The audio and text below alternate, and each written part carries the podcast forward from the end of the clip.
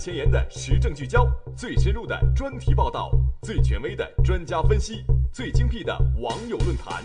纵横寰宇，放眼全球，环球扫描，为你打造时代最强音。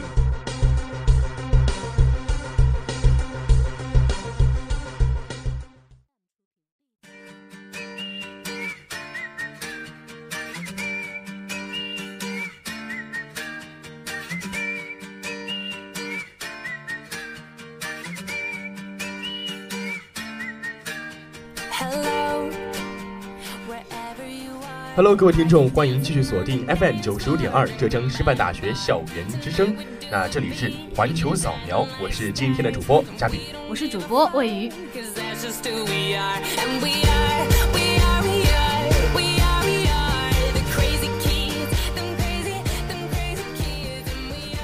那也是非常高兴，又和大家见面在今天的环球扫描了。其实嘉宾已经很久啊没有跟大家一起讨论过这些时政的一些呃信息了。对，所以啊，今天魏宇跟嘉宾也是第一次在环球扫描做搭档，也是希望给大家能够带来不一样的火花碰撞吧。嗯，好的。那首先还是要跟大家一起介绍一下今天环球扫描的四个板块以及主要内容。首先呢是第一板块一句话新闻，我们带你一起嗨翻天。第二个板块要闻点击，今天要跟大家讨论的是安倍访问珍珠港，日本频频献媚是否奏效呢？嗯，第三板块社会万象，首先我们要和大家讲一下一个美国的退休工程师给自己的孙子建了三座过山车这么一个非常庞大又好玩的事情。那么第二个新闻呢，就是英国开设了首个泄愤房，来供快节奏的人们解压泄愤。嗯，最后第四板块世界地理，我们一起带大家走进中国最美的。三个车站。好的，那一段音乐过后，我们一起进入今天的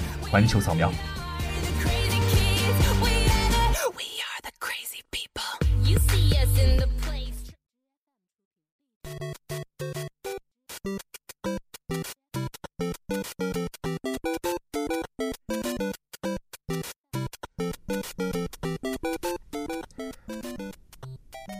来到第一板块，一句话新闻。安徽男子顺走邻居钱包后留字条说：“美女，我不是小偷。”美女可以喊，但是钱包可不能乱拿哟。美国民众报复旧爱，向特朗普告密前任非法移民。报复前任哪家强？特朗普叔叔来帮你。英国外交大臣面对韩国总统是谁的提问时，中断直播离开。梅姨表示很生气呀。日本宫日本动画片《你的名字》大获成功，宫崎骏准备出山。宫老爷子大概是最言而无信，却让所有人都生气不起来的人吧。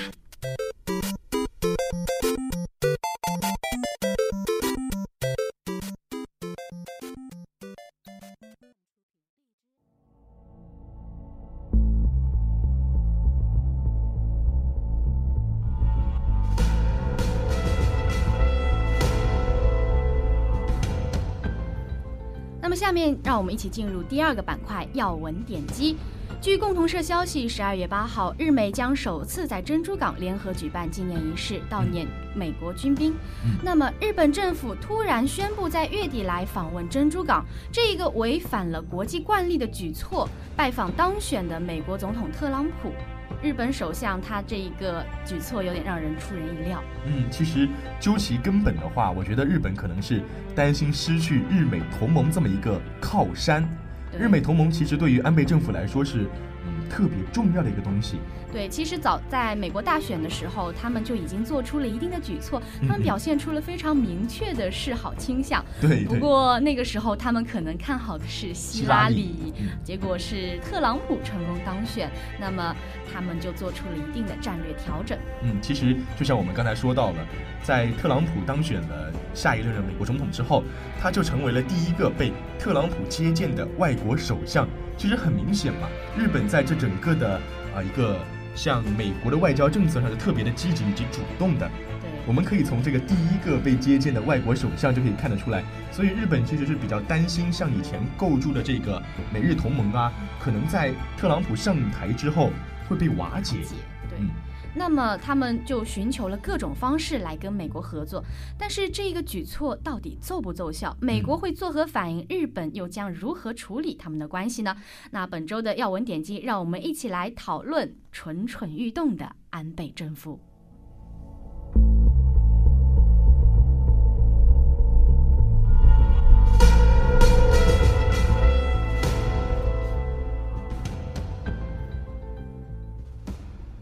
实我们刚才也说到了，日本其实在很多的方面都用各种的方式寻求和美国的这么一个合作，嗯，所以其实日本有很多的不同的举措，进行一个向美国示好，以及向美国表达自己的政治态度的这么一个意愿。其实，首先我们今天说的主题就是安倍访问珍珠港这么一个事件。其实，在十二月二十六号到二十七号的时候，他就去访问了美国的夏威夷州。那他在这个期间也是和美国的总统奥巴马一起去了美美国的军事基地珍珠港去悼念这么一个被日本偷袭的珍珠港呃一个中死悼念的行动。去的美国军兵。嗯对，那么如果这一趟旅行真的成型了的话，不应该说是旅行，一个政治行为。嗯嗯嗯，他将成为一九四一年来日军偷袭珍珠港以来首位在在任期间来访问珍珠港的呃首相。嗯，其实对于这么一个事件，我们还是有一些专家学者表示说，可能安倍在珍珠港这么一个发表讲话的一个行为，可能是对那段历史进行一个反省。对，可能是在解决自己的历历史遗留问题。嗯但是如果说真的去深究是来解决历史遗留问题的话，我们会发现他在对待很多国家的时候是有区别对待的。对，就是在这整个历史的反省问题上，好像让我们，特别是我们中国，中国呃对亚洲国家大多数的嗯有一个特别的对比的感觉。对像是啊，欧美国家可能安倍的这个政府反省会比较深刻、比较彻底。对他们有点不敢去回避这个问题。嗯，对。但相反的，对于我们啊亚洲啊，对于我们中国这些可能让我们感觉更加惨无人道的时候，他们反而显出了一种故意减轻自己罪责，然后逃逃避避责责任任的这么一种感觉。对他们甚至修改自己的历史教科书，让下一代人完全就不知道这个历史真相的发生，这就是很明显的一种来逃避责任、掩盖自己过去的罪恶的一种行为。没错，就是让我们，呃，中国虽然说在前前段时间中日关系有有些缓和，缓和但是在日本方面一些啊种种的行为的驱导之下，我觉得中日关系在现在还是处在一个比较危险的略紧张的状状态。对。那么其实美国方面呢，嗯，奥巴马当时去广岛默哀的场面呢，也是被日本媒体夸大，宣称这是一种道歉，也成为了安倍的一个外交的一个成就。嗯嗯，所以其实安倍现在这个啊、回访到了啊、珍珠港，珍珠港。我觉得可能有一种相互礼尚往来、投桃报李的感觉。对他们，反正要趁机呃维持这个日美同盟的关系嘛，然后趁机做出这样一个投桃报李的行动。嗯毕竟，因为像是偷袭珍珠港和广岛核爆这两个事件，真的是美日同盟的一个心结吧。嗯，其实我们可以回到历史，我们会发现，像是啊偷袭珍珠港事件，就是美国加入到第二次世界大战的一个起点。对，对导火索吧。没错，但呃，而像那个广岛核爆的话，就是第二次世界大战的结束的这么一个点。对，所以这两个事件对于呃美呃对于美国和日本来说都是一个呃绕不去的一个节点。他们也是呃，就是一个孽缘吧。嗯所以如果说他们要在新的国际关系中显出一个在同一条阵营上的这么一个格局的话，这两个问题他们就是回回避不开的点。嗯，所以我觉得安倍可能是希望通过这么一次双方的相互的行动，对来表示一种日美可能关于珍珠港啊，然后关于广岛之间的这些恩恩怨怨都过去了。对，就像是英国那个《金融报》所说嗯的那样，可能安倍对这个呃珍珠港这么一个历史事件的一个呃进行一个访问之后，可能会将日美之后最后的一个禁忌给直接打破掉。对，这是一场我们可以说是有蓄谋的双方的一场秀吧，来解释，向国际政国际的一个格局解释，我们已经和解了。没错，其实啊、美国为呃日本为什么这么迫切的需要一个呃向美国示好？其实说到底就是日本其实虽然我们觉得它是一个发达国家，但是嗯在整个的国际舞台上，可能日本还没有还远远没有达到能够独当一面的这么一个程度。对日本的话，它其实是有野心的，它想要主导我们整个亚太的一个格局吧，它想要拥有一个相对强大的话语权，嗯但是它刚才嘉宾也说到了，它还有没有那个实力，所以说它想要拉美国下水，然后嗯来得到国际社会的认可。其实日本从啊、二战之后不断的繁荣，不断的强盛，其实他到现在可能想主导亚太的话语权，想让自己成为一个政治大国。这一切都是离不开美国在背后给他的支持以及帮助的。对，那像这一次他们想要呃维持日美关系不退步的话，他们就在防卫预算中，包括将嗯美军从关岛转到冲绳岛的一个费用支出全部都包揽在了身上。对对，其实我觉得到时候可能美国在日本的这个军事的设施会更加的集中，以及啊可能会。有一些日本方面的一些退步，对，但是呃，可能说特朗普上台，呃，日本政府会有点担心他们的格局产生一定呃日美关系产生一定的变化。嗯。但是我们从长远的利益来讲的话，虽然可能他上台的初期他们的关系会有一点的颠簸，但是嗯，如果说真的跟呃日本闹翻的话，这也不符合美国的根本利益吧。嗯，所以其实，在短时间来看，可能日本关系会有一些颠簸性，然后。嗯，比较坎坷的感觉，但是肯定不会出现一些像是颠覆性的变化呀，因为刚才魏宇也说到了，这并不符合美国自身的利益。对。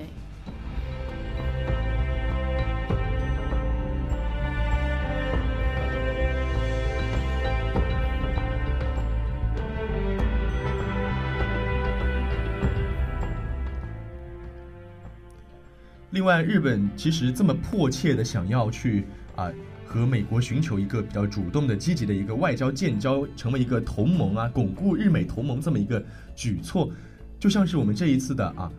呃，珍珠港事件。嗯，其实我们就自己想一想，这可能是真的只是为了啊，去悼念一下这个战役者，然后为了去反省自己这些这些罪罪过啊。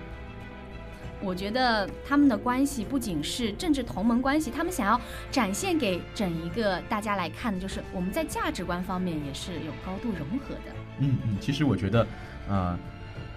这个安倍他在这个时候虽然可能除了，呃，对我们世界发出这么一个信号，整个世界发出信号说日本跟美国可能建交比较。呃，还是比较亲密的，对我们还是同盟关系。对，但是这个同时，我们会发现一个特别有趣的现象，就是现在在位的还是还是奥巴马。对，所以日本在这个时候是和奥巴马一起去往了珍珠港进行一个悼念的活动。嗯，而在这个时候，我们的下一任总统特朗普就不得不承认一点，就是日本跟美国已经在嗯表面上已经和解了。对，我觉得这可能是安倍给特朗普下的一个套吧。他是在告诉他，以后你上台的时候，我们美日关系还是非常的呃坚定友好的。嗯，所以其实啊，现在可能网上也很多的评论说啊，某个州可能要重新投票，对特朗呃特朗普的这么一个当选的一个局势并不是很确定。嗯。但在这个时候，日本的日本方面安倍政府做出了这么一些选择以及一些呃。他的一些政治的倾向吧，可能更多的就会像偏向于对美国整个的，不管你是特朗普也好，你是希拉里也好，但是我们通过这么一个举动，直接绑架你们两位总统，然后让你感觉我们是一个同盟的关系。对，因为日本现在的话，他们其实已经在准备这个驻日美军费用上的问题做出一定的妥协了。他们想通过自己的这样一个举动来更加的向美国示好，然后确定他们的这样一个同盟关系。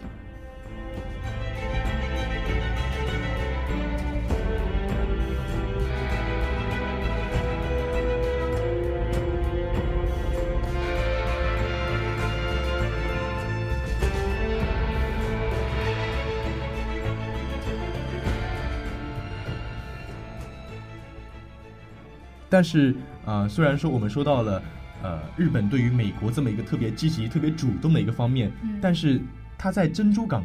对珍珠港进行悼念的同时，对于我们其他的国家进行的这么一个，做出了一定的措施来防部。对，但是他的这个措施可能远远没有达到像对珍珠港进行直接的访问，然后进行自己的忏悔来的这么有诚意。对，就像我们刚才所说到的，他对他的历史遗留问题是有区别性对待的。那么他这一次呢，也是区别性的选择了一些国家，就比如说他想在你于明年的一月中旬来访问澳大利亚、印印度尼西亚、菲律宾和越南这一些国家，目前也是在积极的协商中。而且我们可能。可以，嗯，去回顾一下，发现就是安倍可能是在这么长久的时间来第一个访问澳大利亚的人，所以我们可以更一步的佐证了，就是澳呃日本在这个寻求外交的方面会更加的主动出击。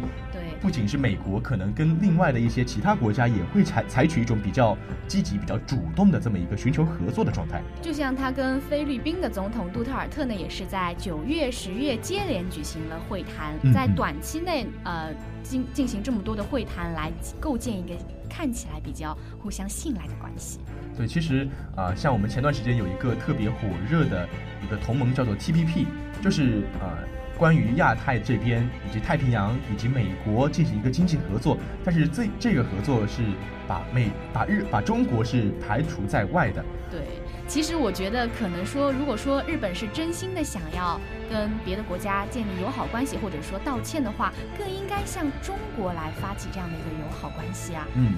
没错。其实，在二战中吧，我们中国对于呃日本来说是最主要的一个主战场。八年抗战，我觉得对中国人民的心理肯定是造成了非常大的阴影。没错，像是什么啊，我们的南京大屠杀的事件，到现在我觉得可以让安倍去看一看我们的那个南京大屠杀的这个纪念馆。对，还有一些什么七三幺在山东的七三幺细菌部队。部队。曾经嘉敏看过一个叫啊红黑太阳这么一个东一一个纪录片，就是讲的关于日本在细菌战的这么一个实验中。对于我们中国的一些人民啊，以及一些老百姓，产生了很多的身心的很大的破坏。对，包括像我们的历史书上也有一定的图片资料，嗯嗯，真的是惨无人道。一点，呃，都说了战争不能够涉及到放下武器的官兵，还有妇女儿童。但是他们就是没有选择性的对我们进行了侵害，然后来呃达成他们一个实验的目的，真的是，啊，太过分了。对，其实我们在整个的国际社会上，现在还是有特别确定的，就是需要遵守人道主义精神，需要遵守一些啊自己我们国际上公认的一些条例。但是日本在我们对于在侵华战争期间，完全是否认了，就是摒除了这些这些原则，而在我们中国大地上。作恶啊，然后生灵涂炭，但是这一切都没有引起安倍政府的重视，所以说对于他的这一场可以说是政治秀吧，很多人都感到反感。没错，所以如果我觉得安倍如果是真的真心的想要忏悔，然后希希望自己能够在整个国际社会上能够出现一个新的面貌的话，我认为还需要一个自己的。呃，比较真诚的一个状态去面对自己历史历史上的一些问题，然后忏悔了之后，才能赢得大家的谅解。对，因为历史它就是历史，如果你是毫无诚意或者说一个反思的态度的话，都只能被称作是作秀。没错。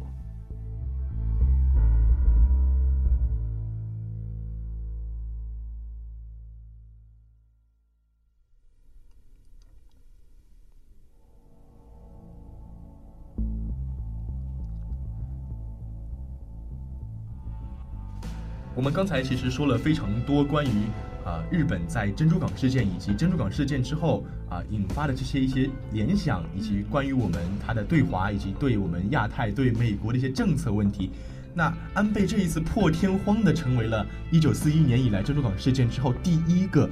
到珍珠港的。日本日本领导领导人，其实我们可以发现，就是他特别的积极，特别的主动。嗯，如果说呃外界称他为礼尚往来的话，但是我们如果仔细研究其中，发现里面其实深藏着讨好新总统特朗普的一个政治套路吧。没错，而且还是利用了剩余总统奥巴马最后一点点的这种剩余的价值。对。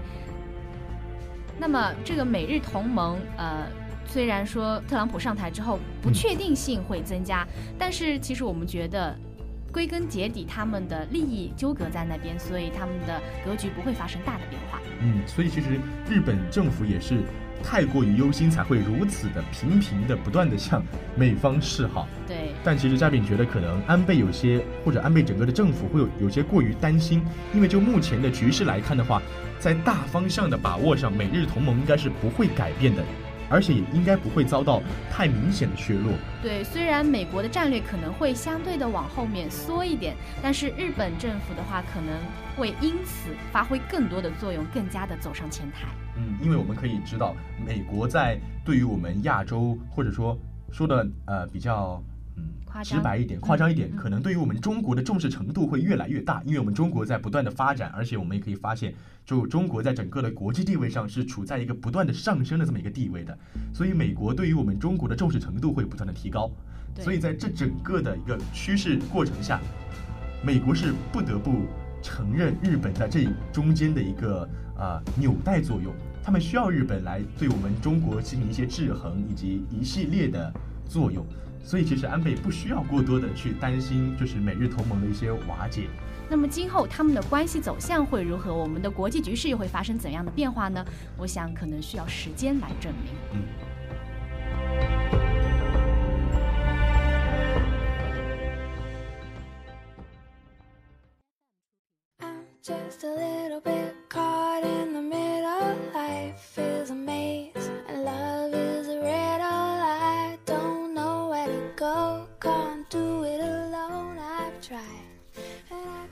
好的，那我们聊完了比较沉重，然后比较让人严肃的国际政治局势之后，我们来到我们的第三板块——社会万象。那首先和大家一起来看一下，美国的退休工程师给自己的孙子建了三座过山车。那也是据英国的《每日邮报》十二月二号的报道，曾经是从事过航天工作的美国工程师保罗·格雷格，为了让孙子孙女玩得开心，之后。在退休后是一直在家中忙着后花园修过山车。据悉呢，他也是在为，呃，波音公司工作了三十四年，也是在西雅图的家中设计了三座不同的过山车。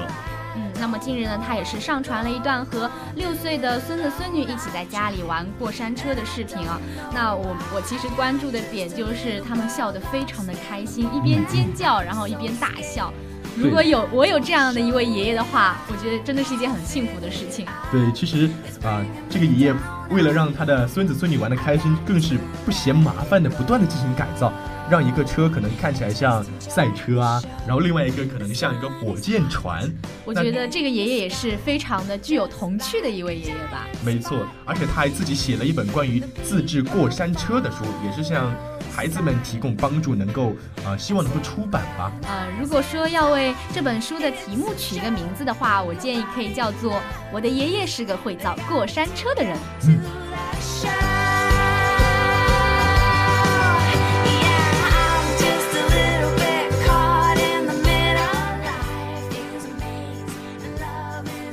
那么，下面来进新闻：英国开设了首个泄愤房来供人们解压泄愤。据英国《每日邮报》十二月五日的报道，英国诺丁汉郡开设了首个泄愤房来供我们泄愤怒气，然后也是推出了不同价位的套餐，还有啊可以选择很多的泄愤物品来选择，来尽情的发泄烦恼。嗯，其实这个泄愤物、泄愤房这种东西。其实，在整个世界上也是特别的需要，我觉得。对对，因为现在快节奏的生活特别的多，多，然后人们可能或多或少在心里都会有一些烦躁，对，然后需要去排解。我觉得现在有心理问题的人也是越来越多了。没错，没错。然后，如果你的怒气一直积累在心里，或者你的不满。是会出大事情的，没错。如果有这样的一个泄愤房的话，你可以把你自己的怒气合理的发泄出去，那么可以解决很多问题。其实，所以我们二十二十五岁的斯宾塞呢，也是在一个废弃的教堂里建了这个发泄的平台，像是儿童啊以及成年人可以用啊打砸这些电子产品啊、陶器，还有一些玻璃制品来释放自己的怒气，而且这整个过程可能只需要花十三英镑，也就是人民币一百十四元大概。对，但是这整个的过程你会觉得特别的爽。对，那么这个泄愤房一进推出之后呢，也是立刻受到了很多人的追捧吧。那么斯宾塞也是表示呢，嗯，看他开设的初衷就是想要让顾客们来尽情的发泄他们的怒气，所以也是客源不断。那么也是临近圣诞节了，他的生意也是非常的红火，所以他也是想把这项业务呢拓展到其他的城市。没错。其实大家可以发现，就是在平时生活中，如果你怒气值太高，可能会影响到身边的人。嗯，所以如果你想让自己的生活更加美好，让啊整个的家庭更加美好的话，就要有一个地方来释放自己的怒气。所以如果如果你怒气太大，你就来泄愤房，帮你赶走你所有的烦恼。是的。much better. But you got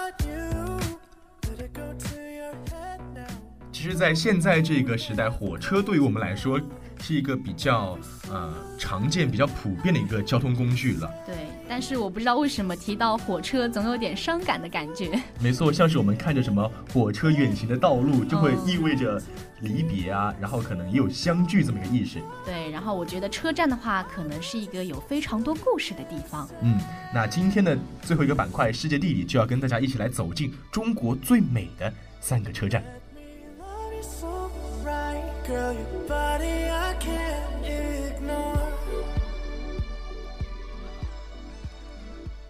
那首先呢，我们来看一下中国一个最美最小的火车站，它就是阿尔山站。那阿尔山站呢，是建于一九三七年，是日本关东军驻扎时期的产物，到现在也是保存保存的非常的完好。这里呢，也是白阿线的终点。夕阳下，可能火车进站的时候，站台上会笼罩着一层暖意洋洋的金光，而且明丽暖人的色彩，干净简洁的站台，令人可能不禁的怀疑是否来到了那种瑞典的乡村小镇。对，那么这幢东洋风格的低檐尖顶的二二层式日式建筑呢，虽然经过了战火还有历史的变迁，但是他们还是屹立在那里，风雨不改的来迎抱，呃，欢迎拥抱每一位到这里来的旅客。嗯，那么它的美的话，我们可以说是不仅有时间的香醇的沉淀，可以说虽然它们小，但是小的非常的心醉让人。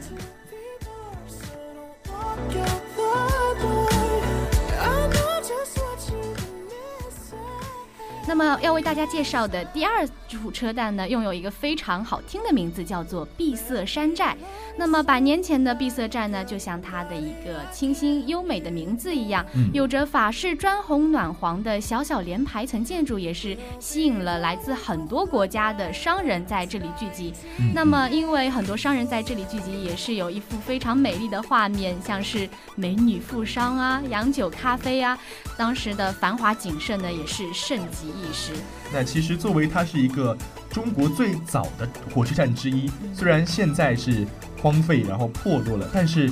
也像是给世人开了个玩笑吧。对，就是非常的，嗯，现在再回去看的话，会有一种法式的浪漫的感情。就比如说是掩映在石榴园后的那种，可能不再是繁华了，但是会给人一种时空错落的那种，呃，特别恍惚的感觉。对。而且那种红瓦呀，以及它的白墙、黄墙，可能依依然是在风中屹立着，然后到处都是那种法式的气息，就像是给我们诉说了一个很遥远的，但是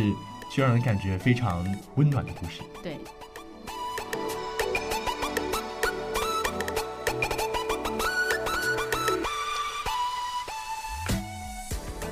好的，那最后第三个车站呢，叫做亚布里南站。那这儿呀是一个可以让你尽情撒欢儿的滑雪场的火车站。那亚布力南站呢，是我国首个滑雪场的火车站，外观呢是如梦幻城堡的欧式哥特建筑。冬日里的积雪反射阳光，然后整座车站都是晶莹剔透。然后火车在呼啸而至之后，闯进了这个童话世界一般的秘境之中。可能想象你不小心坐过站了，醒来之后就会坐在一个嗯特别冰天雪地的美丽的城堡中。对对，那种惊喜，然后特别惊奇的感觉可能会充满你的全身哦。对。那么像出了站的话，不远处就是漫天白雪的亚布里滑雪场，我们可以尽情的和白雪拥抱，然后在其中嬉戏。那么纵情在这一个白色梦幻的世界中呢，可能让我们想象着自己啊完全融入其中，变成了其中的一个白雪精灵，然后忘记了尘世间所有的烦恼。